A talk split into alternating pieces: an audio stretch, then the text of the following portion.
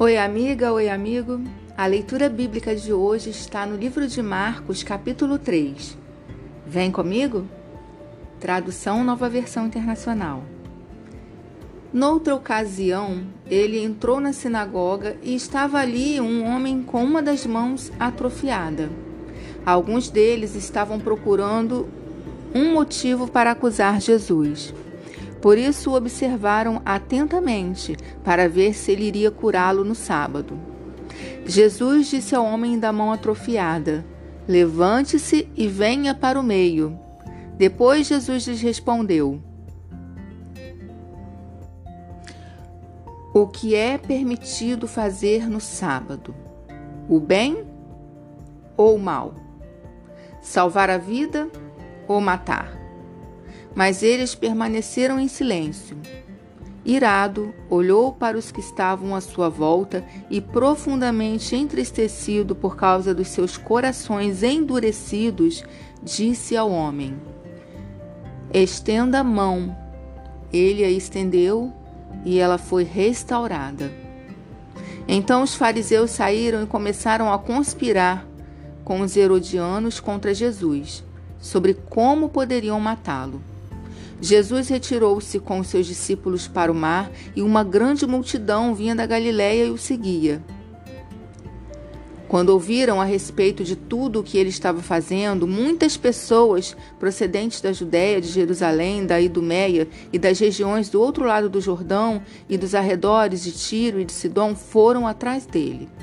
Por causa da multidão, ele disse aos seus discípulos que lhe preparassem um pequeno barco para evitar que o comprimissem. Pois ele havia curado a muitos, de modo que os que sofriam de doenças ficavam se empurrando para conseguir tocar nele.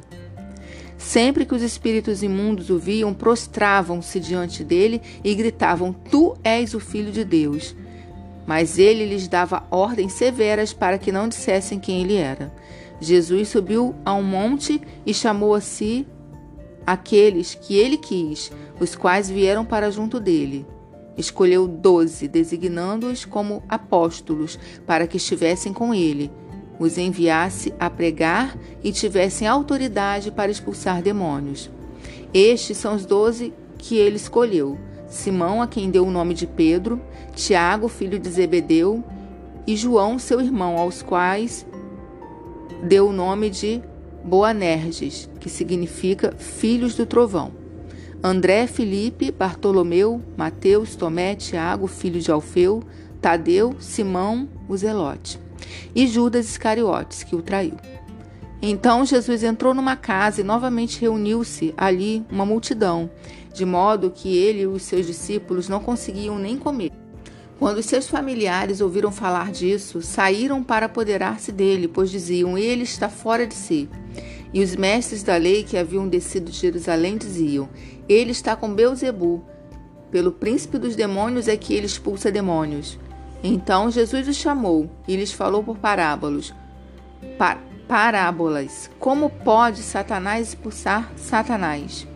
Se um reino estiver dividido contra si mesmo, não poderá subsistir.